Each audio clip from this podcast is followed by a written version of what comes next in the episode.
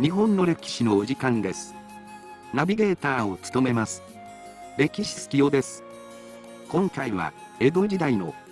経済成長率は産業革命前までは世界トップクラスだったをお送りします。それでは、早速ご覧ください。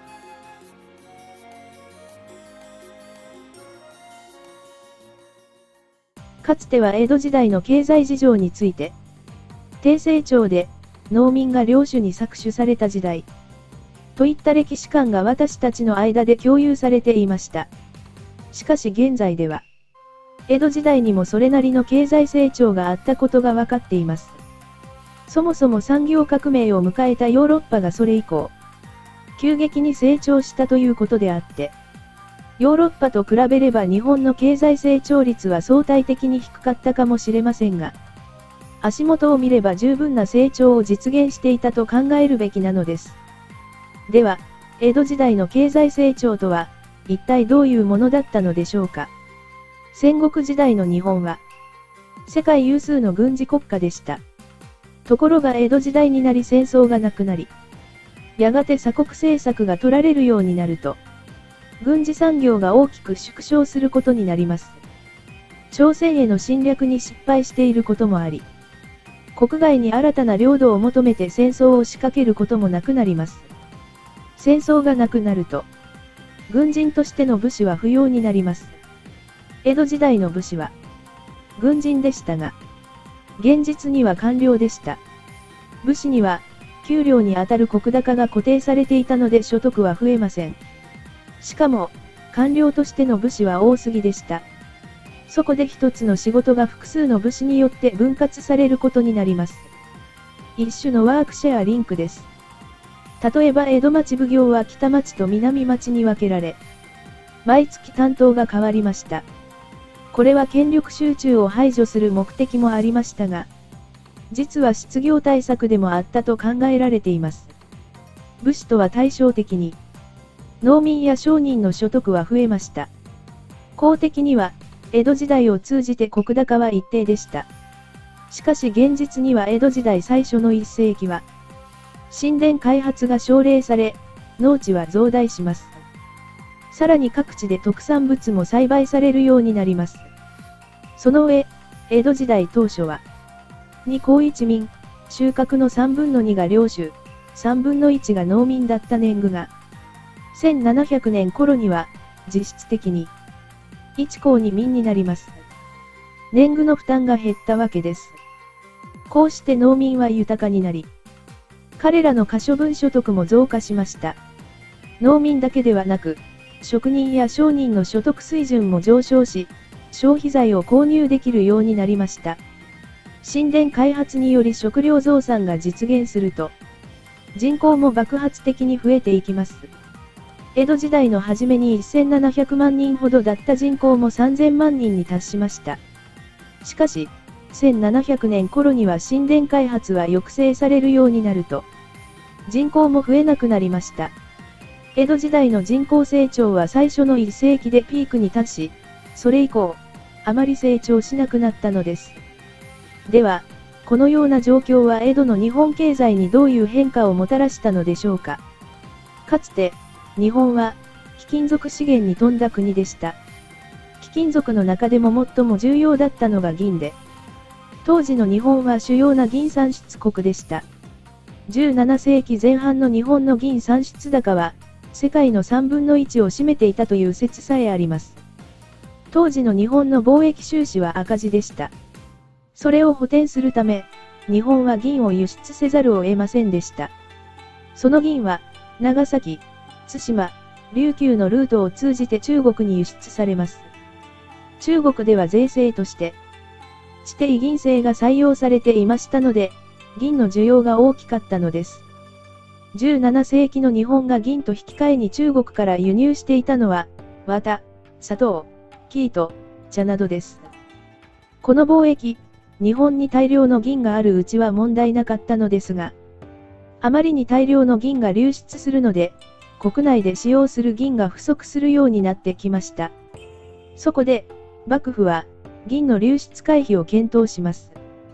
しかし、有力な輸出商品を持たない日本にそれは難しい相談でした。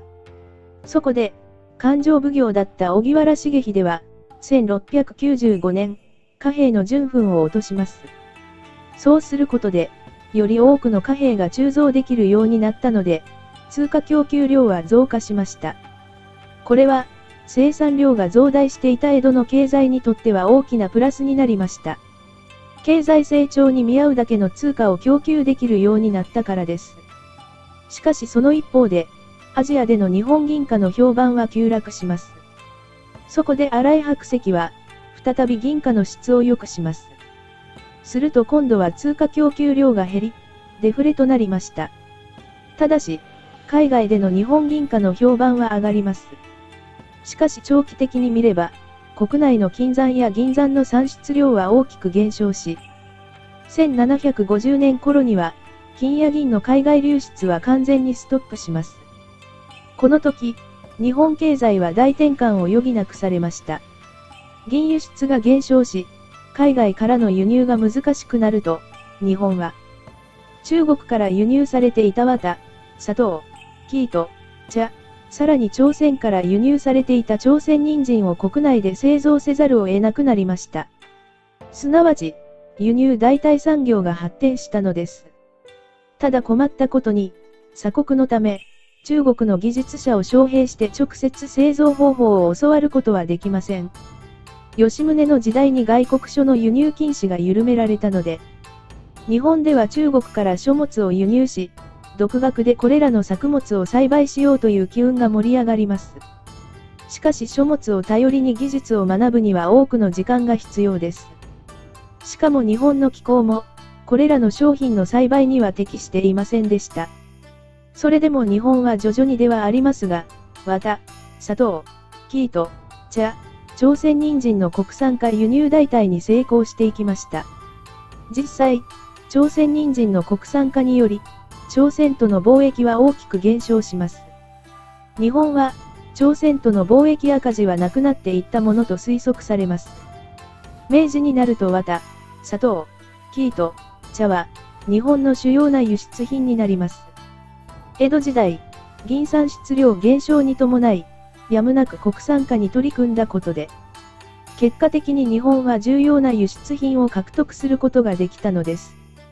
江戸時代の庶民の暮らしぶりですが、江戸時代初期には小作農は極めて貧しく、食うや食わずの生活をしていました。明治維新の時点でも貧しかったのは事実ですが、生活水準はかつてと比べれば随分上昇していました。実質的な年貢が減少したことに加え、農業器具の改善により農業生産高が大きく上昇したことも関係しています。農業の転換点は1680年代から1710年代にかけて、将軍で言えば五代将軍綱吉から八代将軍吉宗の治世にかけてのことでした。この頃、農民は市場向けの新しい野菜を栽培し始めるようになります。これにより市場経済の形成が強く促され、そのため日本人の栄養状態は良くなります。江戸時代終わりまでに、平均寿命が5歳から6歳伸びたのです。一方で、武士の生活水準はあまり上昇しませんでした。武士の俸給は相変わらず固定されていたため、彼らの可処分所得はあまり増えなかったのです。庶民の所得が増加すると、身分の高い人だけに許されていた贅沢な衣類を低い人たちも着るようになります。庶民は、より多くの消費財を購入するようになりました。これも産業の振興を促しました。ただ、日本の経済成長は、手工業で生産される消費財に基盤を置いたものであり、ヨーロッパのように蒸気を用いた機械によって消費財を大量に生産するということはありませんでした。ここに、江戸時代の日本の経済成長の限界があったことは否定できません。